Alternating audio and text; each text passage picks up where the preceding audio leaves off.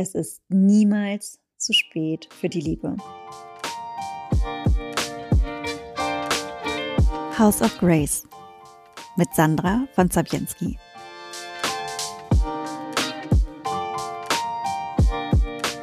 Hallo zu einer neuen Folge von House of Grace. Es ist Valentinstag. Ich nehme diese Folge am Valentinstag auf, am 14.02. Und ich dachte, zu dieser Love Week würde es gut passen, wenn ich einmal über Liebe spreche.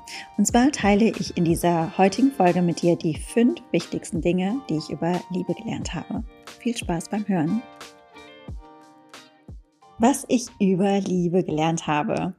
Ähm, die Idee entstand letzte Woche, weil ich so darüber reflektiert habe, wie ähm, ja, wie, wie sehr sich mein Leben und vor allen Dingen, wie sehr sich mein Liebesleben verändert hat. Ich war immer jemand, der mit romantischen Beziehungen eher etwas gestruggelt hat, auch wenn ich lange in Beziehung war. Ich war 15 Jahre verheiratet, beziehungsweise 15 Jahre mit demselben Mann zusammen, äh, erst in äh, einer Beziehung und dann sieben Jahre davon verheiratet. Ich habe äh, lange Beziehungen geführt, fünf Jahre, drei Jahre. Ähm, war, glaube ich, das den größten Teil meines beziehungsfähigen Lebens in Beziehung, aber immer auch zwischendrin Single. Ähm, da gab es viele Momente ähm, der Tränen tatsächlich und äh, viel Scheitern und äh, viel immer wieder die gleichen Muster wiederholen. Und auch in meinen Beziehungen war es so, dass äh, etwas gefehlt hat, jetzt nicht, weil die Menschen schlecht waren oder es ähm, ja, weil es Narzissten waren oder sonst etwas, sondern einfach, weil ich nicht mit den Menschen zusammen war, die, mit denen es tatsächlich wirklich gepasst hätte. Was mich besonders glücklich gemacht hat, ich bin jetzt in einer Beziehung seit ja, fast zwei Jahren. Ähm, gemeinsam ziehen wir durch Europa und haben eine sehr, sehr intensive Beziehung. Und mit meinem Freund lag ich vor so zwei Wochen einmal im Bett und er hatte mich gekuschelt und geküsst und äh, sagte, je t'aime, es Franzose zu mir. Also ich liebe dich. Und ich habe mich so sicher und so geliebt gefühlt und ich habe ihm das auch gesagt und habe ihm mitgeteilt, danke, dass du mich so geliebt fühlen lässt. Das ist für mich so wichtig. Das ist äh, für mich ein, eine solche Freude, eine solche Liebe zu leben und es ist so schön. Danke dir dafür. Und seine Antwort war einfach, you deserve it. Du verdienst es. Und das hat bei mir die Erkenntnis noch einmal ausgelöst. Erst einmal, wie sehr ich diesen Mann liebe und wie großartig und wie Freude, wie voller Freude ich bin, dass ich in dieser Beziehung stecke und mit ihm gemeinsam lernen und wachsen darf. Aber auch, dass ich an einem Punkt in meinem Leben bin, wo ich mir auch erlaube oder wo ich mir auch vor zwei Jahren dann aktiv erlaubt habe, dass ich liebenswert bin und Liebe verdiene. Und gerade jetzt kommt einmal die Blumenfrau, die mir Blumen liefert am Valentinstag. So, was für eine Überraschung. Ich habe einen wunderschönen Blumenstrauß bekommen mit einer Karte I love you, my queen. Ähm, sehr, sehr passend zum Thema und schön, dass äh, du ihr das hier gerade live mitbekommen habt. Ähm, aber weiter zu unserem Thema. Also ich habe wirklich auch aktiv an meinem Selbstwert gearbeitet und ähm, mir erlaubt, liebenswert zu sein und auch mir zu sagen, dass ich Liebe verdiene. dazu ähm, gab es natürlich jetzt noch weitere Learnings, die ich unbedingt mit dir teilen möchte. Äh, vielleicht ist es für dich interessant, egal ob du Single bist oder ob du in einer Beziehung steckst. Ähm, ich berichte aus der Perspektive einer heterosexuellen Frau. Vielleicht sind einige Dinge auch, wenn du anders liebst, für dich anwendbar oder interessant. Wie ich jetzt zu diesem Punkt dahin gekommen bin, hat zum einen nach meiner Meinung nach vor allen Dingen auch ganz viel damit zu tun, dass ich von der Attachment-Theorie erfahren habe. Das Buch heißt Attached, das mir damals in die Hände gekommen ist. Und ähm, die Attachment-Theorie ist eine psychologische Theorie, die besagt, dass die Art und Weise, wie Kinder zu ihren Bezugspersonen eine Beziehung aufbauen, später auch ihre, ihr Beziehungsleben beeinflusst. Macht natürlich auch Sinn. Und da gibt es drei Haupttypen, die wir unterscheiden können. Zum einen gibt es den sicheren Typ. Die schätzen Intimität und Verbindung, sie führen lange und stabile Beziehungen, sie geben und fragen nach Support und sie fühlen sich auch wohl und sicher in ihrem Sexleben. Dann gibt es den ängstlichen Beziehungstyp, der zweifelt häufig an sich selbst, ist bedürftig, leicht zu verunsichern. Beziehungsthemen werden immer als sofort negativ äh, interpretiert und sind dann auch immer direkt dramatisch und problematisch. Und Sex bestätigt dass alles okay ist in der Beziehung. Oder Sex wird auch häufig als Instrument eingesetzt. Und ich kann dir schon einmal verraten, ich bin der ängstliche Beziehungstyp. Das ist wenig schmeichelhaft, aber das ist die Wahrheit. Beziehungsweise momentan würde ich sagen, ich bin vielleicht zu sicher gewandelt, aber definitiv, als das Buch mir in die Hände geraten ist, war ich noch der ängstliche Typ. Und dann gibt es den vermeidenden Beziehungstypen. Dieser ist extrem bedacht auf, darauf unabhängig zu sein, ist verunsichert durch Nähe, zieht sich zurück bei Intimität und kann sehr leicht Sex haben, aber eben keine Intimität, keine wirkliche Nähe, keine echte Bindung und Verbindung. Und diese Typen sind vollkommen unabhängig von Geschlechtern, also egal, ob du dich als Mann, Frau, non-binär, wie auch immer identifizierst, diese Typen ähm, finden, findet sich unabhängig vom Geschlecht einfach bei allen wieder. Ich habe gerade schon gesagt, ich bin der unsichere Typ und was bei unsicheren Typen ganz häufig der Fall ist, sie ziehen vermeidende Typen an. Irgendwie gibt es da eine ganz toxische Dynamik, dass vermeidend und unsichere Typen, ängstliche Typen sich gegenseitig anziehen wie Magneten. Und ähm, das Ganze mündet dann in einer sehr unbefriedigenden Negativspirale. Denn je mehr ich gebe oder desto mehr ich den anderen an, an mir binden will als ängstlicher Typus, desto mehr zieht der andere sich dann entsprechend zurück. Als ich das Buch gelesen habe, ist mir das alles, sind mir die ganzen Mechanismen, auf die ich auch noch eingehen möchte, wie Schuppen von den Augen gefallen. Ich habe dieses Buch zur Hand bekommen, weil mir direkt zwei Männer, einmal ein Podcast-Gast, äh, und zwar Rackman Blake, ein US-Comedian, und einmal ein Freund mir von diesem Buch erzählt haben. Beide sind der vermeidende Beziehungstyp. Und mich hat damals beeindruckt, wie Rackman in der Podcast-Folge erzählt hat, wie er vom absoluten Womanizer, ähm, der jede Nacht ein anderes Date hat oder mehrere, so jemand äh, geworden ist, der sich aktiv bemüht, diese Beziehung zu führen. Ich weiß nicht, ob er sie jetzt noch hat, aber damals war das äh, sehr, sehr inspirierend und ähm, ja, hat mich auf das Buch gebracht. Als ich es gelesen habe, wie gesagt, ich war 100 Prozent der ängstliche Typ. Ich habe ganz häufig in meiner Singlezeit da gesessen. Ähm, ich hatte eigentlich fast immer Affären oder hatte einen Mann kennengelernt. Und in der Zeit, wo es dann aber keine Beziehung war, war es dann immer wieder das, das oder sehr häufig der Mechanismus, dass ich mich ähm, in etwas reingegeben habe und versucht habe, dieses unbedingt festzuhalten. Und zum Beispiel habe ich mich außerdem auch ganz anders verkauft. Ja, ich habe mich äh, verkauft äh, als frei und unabhängig und ähm, habe auch darauf geachtet, was Dating-Ratgeber mir sagen. Äh, man soll möglichst mysteriös und ähm, und nicht verfügbar sein. All das habe ich versucht umzusetzen, was dazu auch nochmal geführt hat, dass ich vor allen Dingen vermeidende Männer angezogen habe. Denn natürlich, wenn ich frei und unabhängig und mich und kaum erreichbar sind, wer findet das attraktiv? Selbstverständlich der vermeidende Beziehungstyp. Was ich dann gemacht habe, ist alles mir gesagt, alles klar, Sandra, du bist also ein ängstlicher Beziehungstyp, Typ, mal schauen, was das Buch zu sagen hast, wie du denn daten sollst. Und dann habe ich das auch umgesetzt. Ich habe für mich dann einmal beschlossen, okay, das sind die, die Regeln, die ich sozusagen nach dieser Theorie befolgen sollte. Wie bringe ich sie in Einklang auch mit meinem Wertesystem? Wie möchte ich das äh, leben? Und habe dann folgende Regeln beschlossen. Ich habe keinen Sex, weil ich weiß nicht, wie es bei dir ist, aber ich bin eine Frau, wenn ich mit jemand schlafe, dann äh, binde ich mich. Ja, einmal im Penis entscheide, ich weiß gar nicht, ob ich das hier in einem Podcast sagen darf, dann verliebe ich mich erst einmal, egal ob dieser Mensch zu mir passt oder nicht. Und das ist total gefährlich, weil ich äh, ja diese diese zu schnelle äh, diese zu schnelle dieser zu schnelle Sex führt zu einer Illusion von Intimität, die noch gar nicht gegeben ist und auf die ich mich auch nicht einlassen kann, weil bei mir das oder die die auf die ich nicht vertrauen kann, so. Das ist das richtige Wort. Also einlassen könnte ich mich schon, aber auf die ich nicht vertrauen kann. Es ist keine Basis da. Sex ist keine Basis, um etwas aufzubauen. Es gibt zwar natürlich immer Ausnahmen, aber für mich hat es nie funktioniert. Und ich möchte nicht in einen Zustand kommen, wo ich head over heels bin und mich total in jemand verknallt habe und gar nicht wirklich geschaut habe, wer ist denn die, diese Person überhaupt. Also kein Sex. Dann, was mir äh, ebenfalls wichtig war, ist das, oder was ich ebenfalls umgesetzt habe, ist, dass ich nicht exklusiv war. Also ich habe mich nicht nur mit einem Mann getroffen. Ich habe das konkret beispielsweise in Frankreich umgesetzt, weil ich in Frankreich Daten üben wollte und ich hatte mehrere Dates an mehreren Tagen hintereinander schon im Vorfeld vereinbart. Und für mich ist dieses äh, Vorgehen wichtig gewesen, weil ich äh, wenn ich mich nur mit einem Mann treffe, dann springt auch hier wieder ein Mechanismus bei mir an, dass ich mich nur an diesen einen Menschen klammere.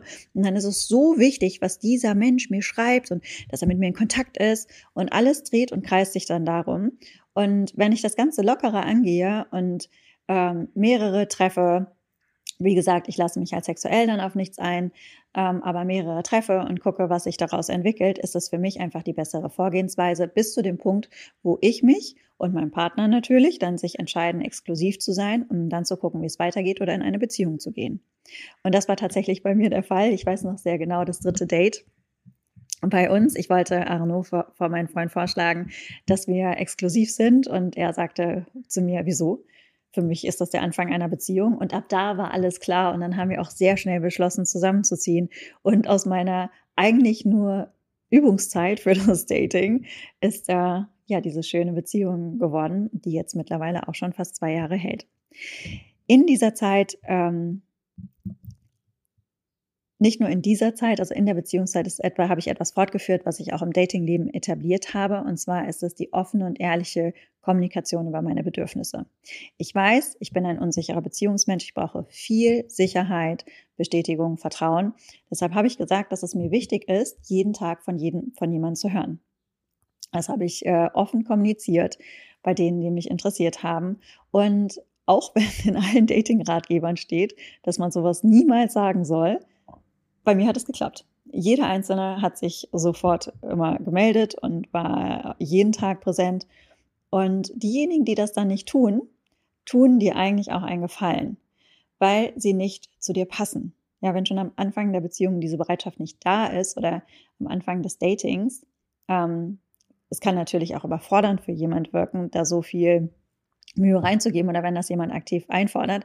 Aber persönlich habe ich für mich beschlossen, ich brauche das. Es ist nichts Schlimmes daran. Ja, also es ist, es ist äh, überhaupt nicht schlimm. Im Gegenteil, es ist sogar sehr cool, finde ich, seine Bedürfnisse zu kennen und dafür einzustehen. Und wenn der andere die nicht erfüllen kann und will, fair enough. Absolut in Ordnung. Muss wirklich niemand. Aber dann passt es einfach nicht zu mir. Und diesen Entschluss auch zu treffen und danach auch zu handeln und gegebenenfalls auszusortieren, war für mich super wichtig. Und damit kommen wir auch zum Learning Nummer zwei.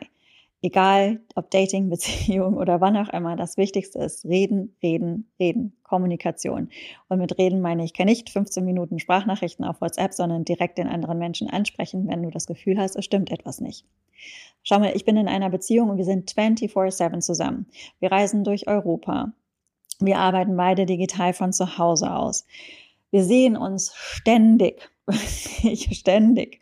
Und dadurch, dass wir halt auch herumreisen, haben wir nicht die Möglichkeit, zum Beispiel in eine andere Wohnung abzuhauen oder in unserem sozialen Umfeld Flucht zu suchen. Und dadurch haben wir tatsächlich gelernt, unsere Probleme oder wenn wir wenn wir Themen haben, diese direkt anzusprechen oder beziehungsweise nicht immer unbedingt direkt, sondern manchmal lassen wir uns am besten auch ein bisschen Zeit, um dann herunterzukühlen, weil wir beide totale Hitzköpfe und Sturköpfe sind und natürlich selbstverständlich immer recht haben.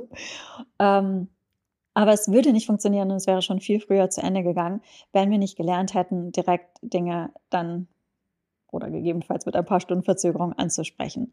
Und ich möchte dir ein Beispiel geben. Am Anfang hat es früher häufiger geknallt, denn du kannst es dir vorstellen, mit dem, wie ich in diese Beziehung gegangen bin, mit dem ängstlichen Beziehungstypus. Ich konnte das zwar beim Daten schon super gut handeln, aber jetzt war ich an einer Beziehung damit konfrontiert. Und was passiert da?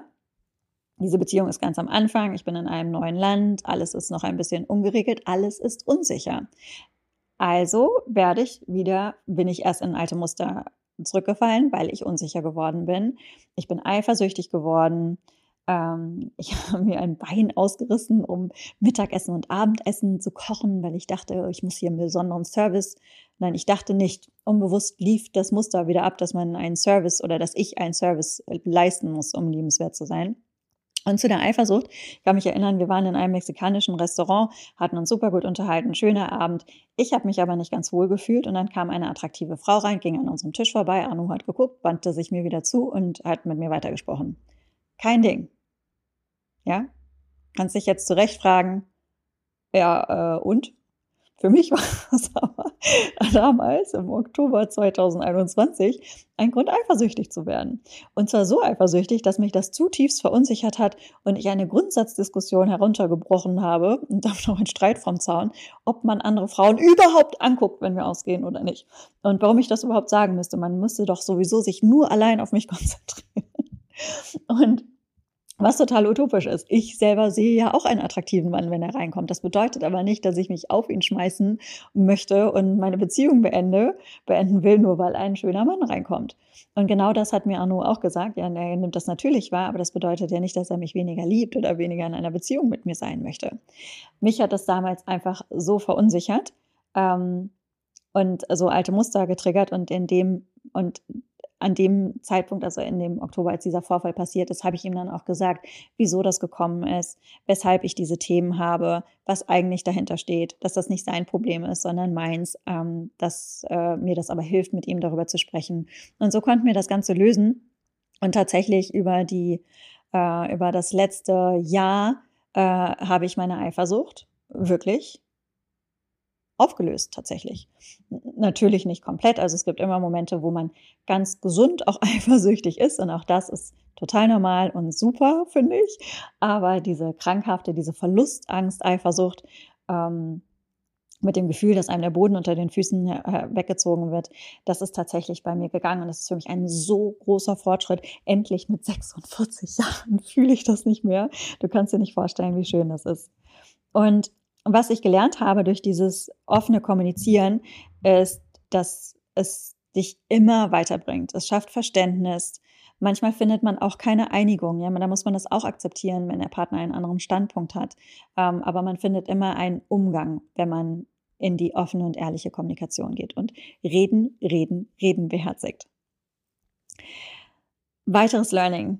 Und das trifft vielleicht nicht auf dich zu, aber hat mit meiner Prädisposition zu tun, also damit, wie ich in Beziehung gehe. Du hast schon ein bisschen gelernt, ich habe Verlustängste. Ich hatte am Anfang, früher habe ich gedacht, ich bin nicht liebenswert. Und was passiert, wenn man denkt, wenn man nicht liebenswert ist, also wirklich nicht den Wert hat. Man versucht Wert zu schaffen und das ist bei mir Service, also dass ich in, dass ich ganz viel in Leistung gehe. Das heißt, mein Learning war, gebe nicht zu viel und kenne deine Bedürfnisse und deine Werte und ja, auch sogar die Sexwerte. Lass uns das konkret noch einmal anschauen. Ich neige dazu, komplett dann ins Overgiving zu gehen. Und ich kann mich an eine Affäre erinnern. Und du musst dir vorstellen, ja, das ist ein Mann, kreativ, kreativer Profimusiker, Pro, sagt man Profimusiker? Hauptberuflicher Musiker, ähm, erfolgreich, äh, hatte mich bombardiert mit WhatsApp-Nachrichten. Wir waren ständig in Kontakt, haben uns zweimal getroffen, haben zweimal damals sofort miteinander geschlafen. Damals kannte ich das Attachment-Buch leider noch nicht, ist auch schon einige Jahre her, sehr viele Jahre her. Und dann hat er sich zurückgezogen. Und was habe ich gemacht? Ich habe Nachrichten geschickt, ich habe mich angeboten und ich habe ihm sogar, das war heute so peinlich, so ein Paket mit ganz vielen Sachen zusammengestellt und so kleinen Geschenken. Ich glaube, das war damals ähm, Produkte aus unserer PR-Agentur, die wir als Samples hatten. Und das ist mir so angenehm durch diesen riesen Box in die Schweiz geschickt. Und ist natürlich auch nie was, noch nicht mal ein Dankeschön zurückgekommen. Und ich habe einfach nur versucht, die ganze Zeit zu zeigen, wie toll ich bin, was ich doch für denjenigen tun kann, ähm, was ich alles für Qualitäten mitbringe. Und äh, das Ganze ist eigentlich ein ganz verzweifelter Aufschrei nach Liebe. Und das ab weder ich nötig noch du, denn jeder Mensch ist liebenswert. Du musst nicht erst einmal in irgendeine Form von Leistung gehen. Über sexuelle Leistung müssen wir gar nicht sprechen. Das war für mich auch lange ein Glaubenssatz, dass Sex etwas ist, was mir Wert verschafft und mir ähm, ja mir äh, überhaupt sozusagen die Entry, die Entry Card für irgendeine Form von Beziehung ist. Das ist so traurig und hat mit meiner Geschichte zu tun. Und ähm, Achtung, Triggerwarnung ist etwas eine härtere Geschichte, aber dazu kann ich dir die Folge 13 dieses Podcasts empfehlen, wenn du da einmal reinhören möchtest. Ähm, Also auch Sex kann eben eine Möglichkeit sein, einen besonderen Service zu bieten oder dich zum Beispiel sofort auf Sexting einzulassen. Du kennst den Typen vielleicht noch gar nicht, habt euch vielleicht noch gar nicht getroffen und schon werden Nachrichten äh, hin und her geschickt, wobei gar nicht diese Basis da ist, um ähm, das zu leben. Also es ist dann vielleicht Ficky-Ficky-Vibe, aber eben keine Intimität. Und das ist vollkommen okay, wenn du eben auch nur Ficky-Ficky willst und gerade gar keinen Bock auf eine Beziehung hast. Frage ist aber, ob das äh, gut ist, wenn du in eine Beziehung gehen möchtest. Ich kenne allerdings auch ein Gegenbeispiel. Die zwei haben sofort, die haben sich geschrieben, die haben sich auch heiße Nachrichten geschickt, die haben beim ersten Date sofort miteinander geschlafen, ohne sogar groß zu sprechen und sind heute sehr glücklich und ein fantastisches Paar. Also diese Ausnahmen gibt es immer wieder. Bei mir ist sie nie vorgekommen. Lass uns aber zurückgehen, weil zum Thema Overgiving und zum Thema Service und Werthaltigkeit. Also schreib es dir noch einmal fett auf, falls du auch so Probleme hattest, hast oder hattest wie ich. Du musst kein Service bieten, um liebenswert zu sein. Du bist liebenswert. Unterstreich das mit Ausrufezeichen. Wichtig ist auch, dass du dann weißt, ich bin es wert, geliebt zu werden und ich brauche meine Liebe in dieser Form. Das sind meine Bedürfnisse und das sind meine Werte, die ich leben möchte. Ich habe mir das konkret aufgeschrieben. Ich habe dazu beispielsweise meine Beziehung angeschaut und geguckt, was hat mir gefallen in den bisherigen Beziehungen. Ja, die waren ja nicht äh, schlecht, sondern es waren Dinge, die waren super schön und es gab Dinge, die halt nicht funktionieren und am Ende hat es halt nicht funktioniert, sonst wären wir heute noch zusammen. Aber das habe ich mir ganz genau angeguckt. Ich habe mir angeguckt, was bringe ich mit in einer Beziehung? Was brauche ich? Welche Form von Liebe brauche ich? Ich brauche zum Beispiel viel körperliche Zuwendung und auch die Sprache ist mir total wichtig. Ich möchte hören, ich liebe dich. Und ich hatte eine Beziehung, ähm, die ich äh, dann beendet hatte, mit einem Mann beispielsweise, der nicht sagen konnte, ich liebe dich. Ich musste ihn regelrecht zwingen, um das Haus zu quetschen.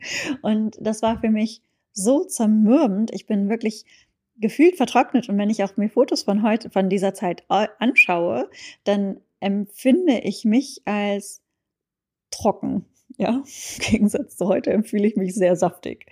Und ich glaube, das hat damit zu tun, weil mein, mein, ja, es wurde nicht, ich wurde nicht bewässert, um in der Pflanzensprache zu bleiben. Es hat einfach nicht die Form von Liebessprache stattgefunden, die ich brauche. Und Werte, die ich leben will, waren mir auch ganz klar. Ich möchte monog eine monogame Beziehung, das ist mir wichtig. Ich möchte, ich habe ein bestimmtes Bild von Männern, nicht wie sie sein sollen. Lass mich das korrigieren. Ich mag einen bestimmten Typus Mann. Und äh, der ist zum Beispiel auch äh, der, eine Vision, der arbeitet daran, ist äh, meistens dann auch erfolgreich in dem, was er tut. Wobei das wäre für mich gar nicht mal der Hauptpunkt, sondern der Hauptpunkt wäre einfach, dass ich sehe, dass da einfach ein Drive ist. Ich möchte eine Beziehung, in der wir gemeinsam Visionen haben, gemeinsam vielleicht auch kreieren, gemeinsam Werte wiederum schaffen. Und und das geht ein, und, und ich möchte Wertschätzung haben und Sicherheit. Und das geht auch einher mit einem bestimmten Verhalten. Ähm, das habe ich mir auch definiert. Ich wollte zum Beispiel, also mir ist es zum Beispiel wichtig, beim ersten Date und wir gehen essen, würde ich nicht bezahlen. Ich würde es zwar anbieten, aber wenn dann das abgelehnt wird oder gefragt wird, wollen wir teilen, das hätte für mich nicht den Vibe, den ich in einer Beziehung suche weil ich ähm, mit jemand zusammen sein möchte, für den es auch schön ist, sich zu kümmern. Das bedeutet nicht, dass ich versorgt werden muss, sondern einfach, dass das Kümmern da ist. Und für mich ist das wichtig, für manche ist das total unwichtig und das ist vollkommen legitim. Und äh, ich habe das auch mal eine Zeit lang auf die Spitze getrieben, erwartet, dass jedes Essen und alles von mir bezahlt werden muss. Das würde ich jetzt nicht mehr so sehen. Ähm, da habe ich mich dann entsprechend auch korrigiert, weil das dann auch wieder nicht die richtigen Menschen anzieht. Aber so ein, ein Bemühen und eine Wertschätzung, das ist eine ganz altmodische Kavalier, äh, nennt man das, nennt man nicht Kavalier, Kavalier sein, ein, ein Gentleman sein. Das äh, finde ich schön und so möchte ich daten. Und wenn jemand keinen Bock darauf hat zu daten oder es rückständig findet, find, ist es auch vollkommen in Ordnung. Es geht ja nur für mich. Wichtig ist nur für jeden einzelnen von uns, für jede einzelne von uns, dass wir wissen, wie wollen wir daten? Wie wollen wir eine Beziehung führen? Welche Werte wollen wir in dieser Beziehung leben? Und ja, auch welche Sexwerte willst du in der Beziehung leben? Ich stehe zum Beispiel, sagen wir mal, ne, drücken wir es nett aus, auf wilden Sex, ja, ein bisschen härter. Und wenn da jemand ist, der lieber, lass es uns krass, mal ein krasses Bild zeichnen, submissive ist oder ähm, so ganz langsam immer nur Slow Sex haben möchte, dann wäre das für mich etwas, was schwierig ist. Und ganz ehrlich, ich suche ja keine Freundschaft, ich suche eine Beziehung und dazu gehört das Sexleben. Sex ist unglaublich wichtig für eine Beziehung. Und ja, auch das dürfen wir den, äh, bei der Partnerwahl oder bei der Partnerinnenwahl auch entsprechend berücksichtigen. Also leben wir die gleichen Sexwerte. Deshalb muss man natürlich zu einem bestimmten Zeitpunkt mit jemandem schlafen, aber ich tue es dann nur noch, wenn ich mich committed habe. Es sei denn, nochmal kurzer Zwischeneinwurf, ich suche eben nicht nach einer Beziehung, dann ähm, und ich ich möchte einfach nur mit jemand schlafen. Das ist nicht so häufig vorgekommen, aber dann suche ich mir jemand aus, der ganz sicher nicht mein Typ ist, wo ich absolut 0,0 Gefahr sehe, mich zu verlieben. Und dann könnte ich das eingehen. Das habe ich, glaube ich, zweimal gemacht und das eine Mal war toll und das zweite Mal war, darüber wollen wir nicht sprechen. Es war, als würde man ein totes Pony reiten. Eigentlich grauenhaft, weil da habe ich so sehr darauf geachtet, dass äh, mich der Mann nicht interessiert, dass einfach überhaupt gar keine Anziehung oder Vibe zustande gekommen ist. Geschichte am Rande.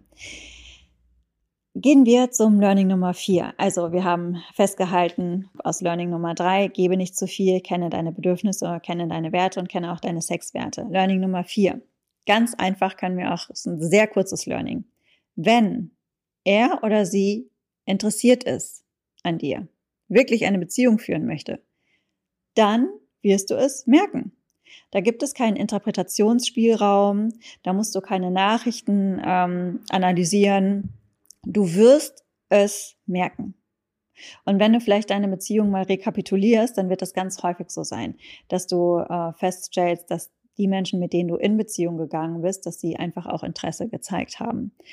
Und falls das nicht der Fall gewesen ist und du trotzdem in einer Beziehung gelandet bist, dann ist es ganz häufig so, dass sie dann zu Ende geht, weil es eben von Anfang an nicht so richtig gestimmt hat. Beide müssen wirklich wollen. Verliebe dich nicht im Potenzial. Das ist so wichtig. Ich habe das so häufig gemacht und habe immer gedacht, aber wir würden doch so gut zusammenpassen und das ist so ein toller Mensch. Und wenn er nur, ja, wenn, aber eben dieses Wörtchen wenn. Verliebe dich nicht in Potenzial. Er ist derjenige, der er jetzt ist. Das ist die Basis. Oder sie, ja, falls du dich in eine Frau verliebst. Und das ist das, wovon du ausgehen musst. Und sich das immer wieder klar zu machen und dann zu überprüfen, ist derjenige wirklich an mir interessiert oder hänge ich eben da und bekomme keine Nachrichten und, und warte und, und äh, hänge in der Warteschleife. Das ist einfach ein Zeichen, dass es sehr wahrscheinlich nichts wird. Wie gesagt, es gibt auch immer hier wieder Ausnahmen, aber aus meinen Learnings ist es nicht so. Wenn er interessiert ist, wirst du es merken. Learning Nummer 5. Und das finde ich ist mit das schönste Learning und ist auch super schön zum Abschluss.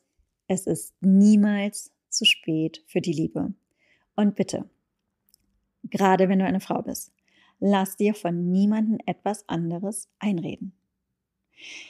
Ich habe selber gehört, oh, bist du sicher, du bist 36, ich glaube, ich war 36, als ich meinen Ex-Mann verließ, willst du mit 36 deinen Ex-Mann wirklich verlassen? Dann mit 42, als ich meine Beziehung beendet hatte, willst du, ähm, willst du wirklich, äh, willst du wirklich jetzt noch äh, die Beziehung beenden?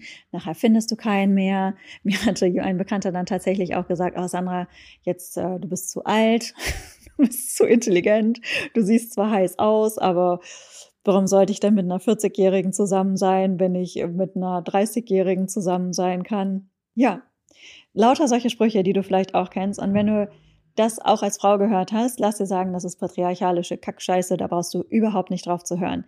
Denn Magnetismus, Lebenslust, Charakter, Freude, dich selbst schön und heiß finden, das ist verdammt nochmal komplett unabhängig vom Alter.